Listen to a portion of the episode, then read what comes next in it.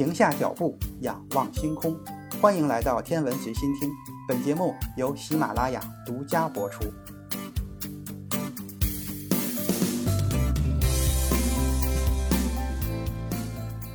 人类在地球上可以享受着无拘无束的自由，只要在地面上，我们可以向各个方向行走，想去哪里就去哪里。但是对于航天员来讲，他们在太空中可就享受不到我们在地面这样的自由了，因为太空的环境相当恶劣，并不适合人类生存。所以，宇航员如果想在太空中行动，就要给宇航员配备复杂的生命维持系统。太空行走是人类争取在太空中的自由行动。虽然美国宇航员爱德华·怀特进行的是系带式的太空行走，却为太空自由行走、太空机动飞行器。也为太空科研和组装空间站都做出了巨大的贡献。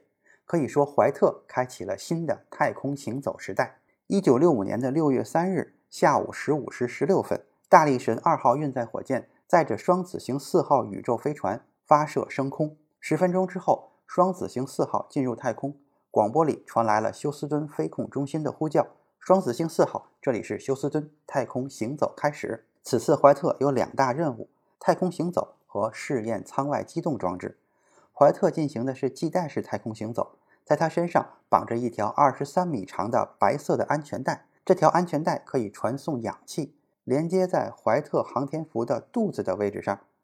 舱外机动装置就是一把气焊枪状的手提式移动机器，这个机器价值一百多万美元，它有三个喷嘴儿，一个朝前，两个朝后，两只气瓶里装有几斤压缩氮气。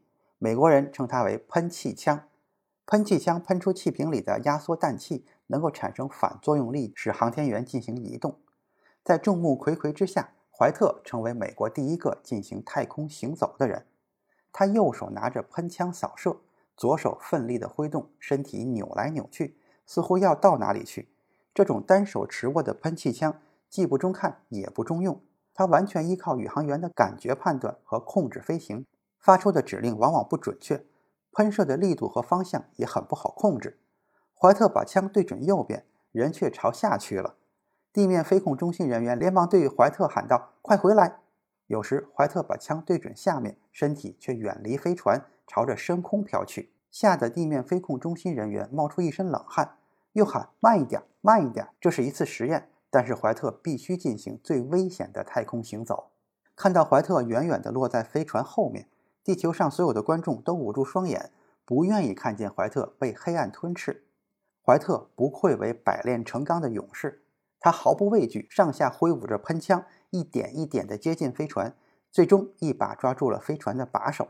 怀特围着飞船漫步，在飞船外安装照相机。当他飘过飞船舷窗的时候，迪维特抓拍了一张怀特手持喷气枪的照片。首次太空行走让怀特遭遇了不少问题。